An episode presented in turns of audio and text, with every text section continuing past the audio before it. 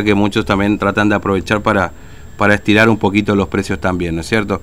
Este, y, en el medio, por supuesto, la pandemia también, que parece encarecer todo demás. Bueno, en fin, la cuarentena. Bueno, 8.48 de la mañana. Hablando de cuarentena, hablando de pandemia, eh, ustedes saben, el fallo de la Corte Suprema de Justicia se conoció el jueves. Eh, el viernes, la respuesta por parte del gobierno provincial es, por supuesto, de acatar el fallo. No había mucho margen tampoco para no hacerlo, este, que implicaba bueno, que 8.000 inscriptos, 8.300 inscriptos, puedan ingresar a Formosa en un periodo de 15 días hábiles, ¿no es cierto? Bueno, ante esto hubo una convocatoria que hizo el gobernador Infran de voluntarios, ¿no? Para colaborar en la, en la logística para el ingreso de estas personas. Bueno, el centro de comando o el, el lugar donde se este, congrega toda esta masa de voluntarios. Hay una página web, ahí se pueden escribir y demás, el que por supuesto pretende hacerlo, es el Galpón G. Y por ahí anda Matías, así que lo recibimos. TVO Digital y Diario Formosa Express presenta Móvil de Exteriores. Matías, buen día, ¿cómo estás? Buen día, Fernando. Buen día para toda la audiencia en este caluroso martes que estamos comenzando a transitar. Y sí, como vos contás, Fernando, nosotros nos encontramos en el centro de operaciones del programa de ingreso ordenado a la provincia. Es este el nombre que se ha adoptado para este lugar, en donde hay 160 personas trabajando en el ingreso de los más de 8.300 formoseños que van a hacerlo a la provincia de Formosa luego del fallo de la Corte Suprema de Justicia de la Nación. Son 160. Hay más de 2.000 voluntarios que se han inscrito en toda la provincia para diferentes tipos de eh, tareas. Y acá en este centro lo que se hace es coordinar con estos formoseños que van a ingresar eh, gracias al fallo de la justicia, se coordina el ingreso y se coordinan los lugares, las plazas disponibles. A partir de mañana van a comenzar a ingresar en un promedio de 600 personas por día.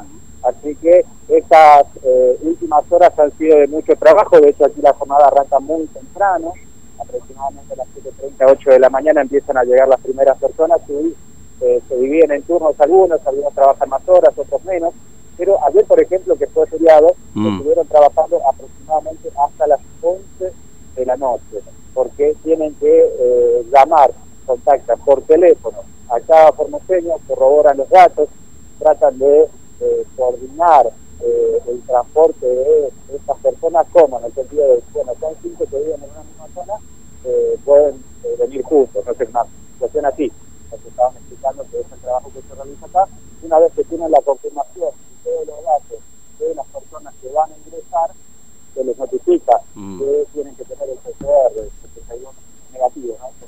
Se escucha muy mal, Matías, se escucha muy mal. A ver, ahí vamos a ver si...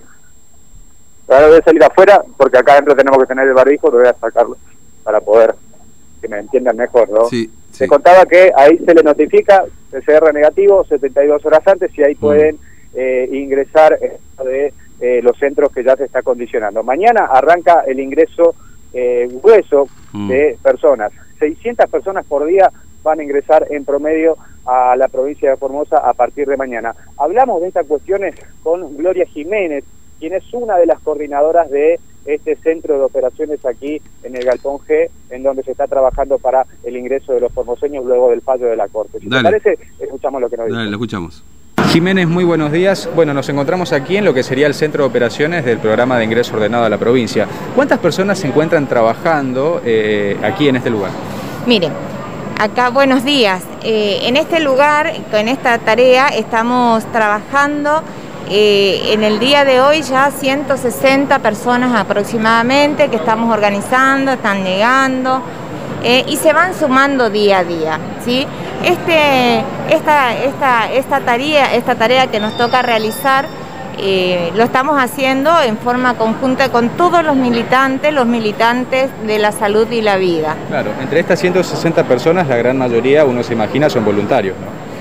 Todos son, la mayoría, no, en realidad todos son voluntarios, porque es una tarea, es una tarea que, que se necesita se necesita tiempo completo. Inicia cada persona inicia, cada voluntario inicia su tarea a las 8 de la mañana y más o menos se hace un corte a las 20 y después sigue la tarea de, de sistematizar toda la información. Así que estamos trabajando más de 12, 14 horas por día.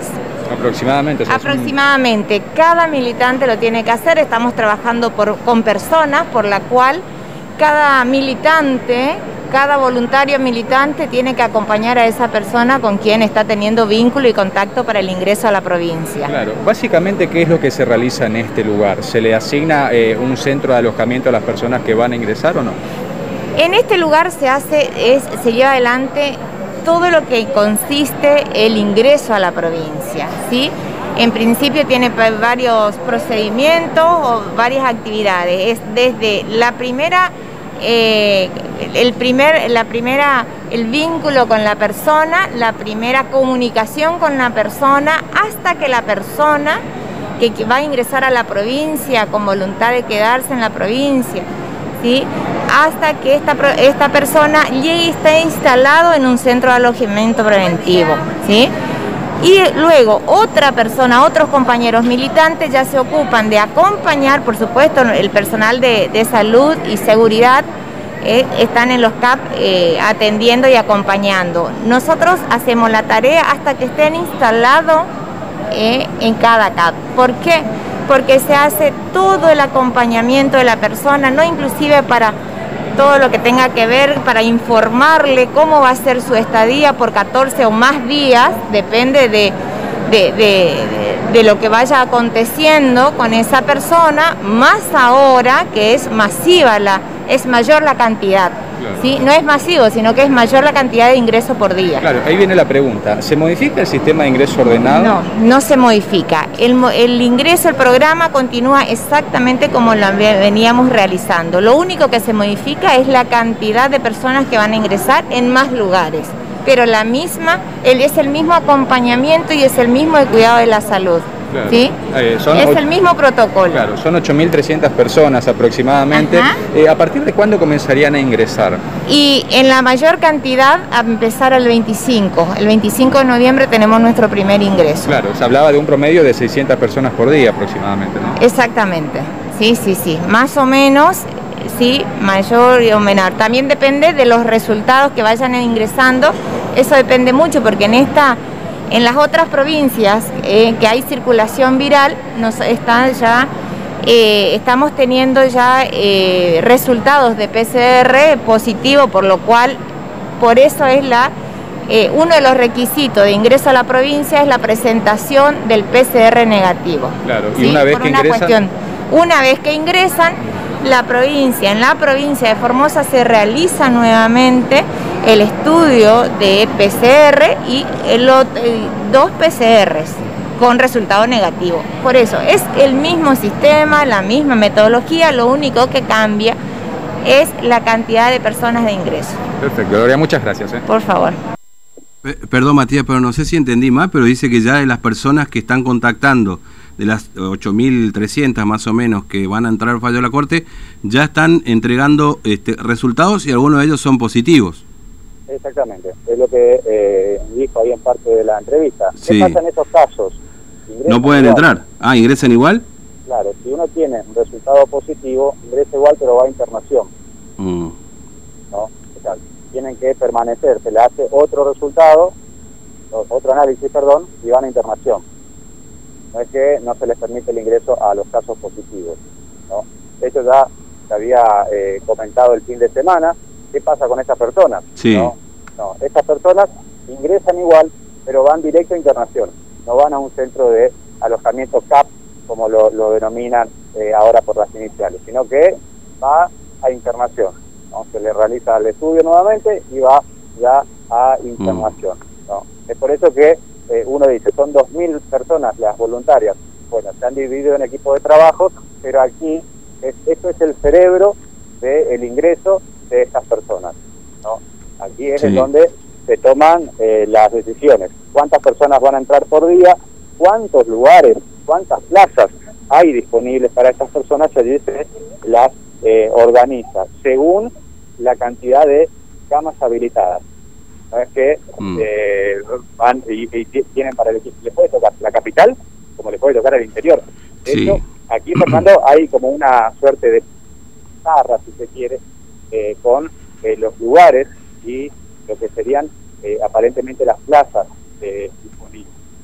Todo se va trabajando por computadora, se cargan en las planillas y allí de las planillas se pasa según los lugares que se encuentran habilitados para recibir a los formoseños, que empiezan a ingresar mañana, ¿no? un mm. promedio de 600 por día, para tratar justamente de dar cumplimiento con la cantidad de los que se encuentran dentro del el fallo de la Corte. Ahora, ¿qué pasa con aquellas personas que solicitan el ingreso, solicitaron el ingreso posterior al fallo de la Corte? Bueno, esas personas van a tener que esperar. Sí, van a tener que esperar. Bueno, eh, entonces eh, se trabaja ahí, por supuesto hay todo control, me, me imagino, de ingreso, no sé si temperatura y demás. Este, bueno, en fin, porque son, son, son, ¿cuánto me dijiste que hay de voluntarios? ¿2000? Eh, las distintas tareas, 2000 ah. en las distintas tareas. Ah, 160 ahí. trabajan acá en lo que es el, el, comando, el centro de operaciones. Sí. Que eh, lo describen como el cerebro detrás de todo el ingreso posterior a lo que es el fallo de la corte. Porque este mismo trabajo se hacía, pero eh, mm. con menor cantidad de gente. Pero ahora al ser eh, mayor la cantidad, tienen que hacer el contacto telefónico, le tienen que pedir eh, las documentaciones, tienen que coordinar eh, las fechas. Algunos datos, Fernando, la mayoría de los que van a ingresar a Formosa provienen de la provincia de Buenos Aires y de la ciudad autónoma de Buenos Aires. Ahí está el grueso de formoseños que van a ingresar en estos próximos días luego del pago de, la corte. Las provincias más grandes son las que concentran la mayor cantidad de, de formoseños, por información que nos invitaron aquí de este lugar. Bueno, ahora se hizo presente el ministro de gobierno también, mm. que vienen aquí, eh, evalúan un poco cuál es la situación y luego seguramente ya se dirigen a lo que es eh, la reunión del, Consejo que se hace todos los días. Bueno, Matías, gracias. ¿eh? Averiguamos alguna cosita más y estamos, dale. Perfecto, Fernando, hasta luego. Bueno, ahí esto funciona en el Galpón G, pero bueno, la novedad, en todo caso en esta mañana, este porque comenzó a funcionar en estas horas, es que ya algunos PCR que, se, que exige la provincia de ingreso, es decir, algunos análisis que tienen que tener 72 horas antes, están dando positivo. ¿Esto significa que no van a poder entrar? No, sí van a poder entrar, lo único que cambia el lugar, es decir, en, en definitiva no van a ir a un centro preventivo como puede ser una escuela, una escuela de cadetes, este, en fin, de los lugares que se están habilitando, algún hotel eventualmente, sino este, directamente a un hospital, como es el Centro Interdigital de Vista, ¿no es cierto? Que se habilitó justamente para recibir a las personas que han dado positivo para COVID-19 y que no, bueno, o síntomas o asintomáticos, este, en definitiva van a parar ahí, ¿no? Bueno, 9 y un minuto, ya estamos ahí de las 9. Pausa, 32, 63, 83.